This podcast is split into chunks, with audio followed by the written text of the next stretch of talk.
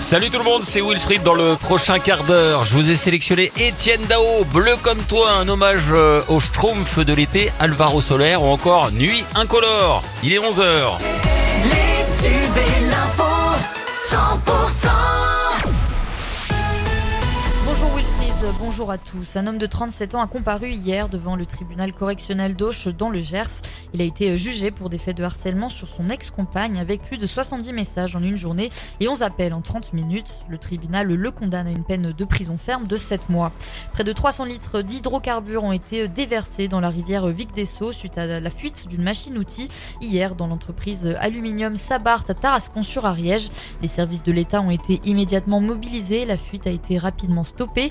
Des mesures ont été prises contre les risques de pollution avec la mise en place d'un barrage flottant et le traitement des sols. À cette heure, aucune mortalité de poissons n'a été constatée. Par mesure de précaution, la baignade, les activités nautiques et la pêche sont interdites jusqu'à nouvel ordre. Le magasin Fnac de la zone commerciale de Cap-Vert dans les Hautes-Pyrénées a été cambriolé dans la nuit de lundi à mardi, pas même trois mois après déjà avoir subi un premier cambriolage. Et le préjudice du cambriolage précédent avait été estimé à 30 000 euros par le directeur du magasin.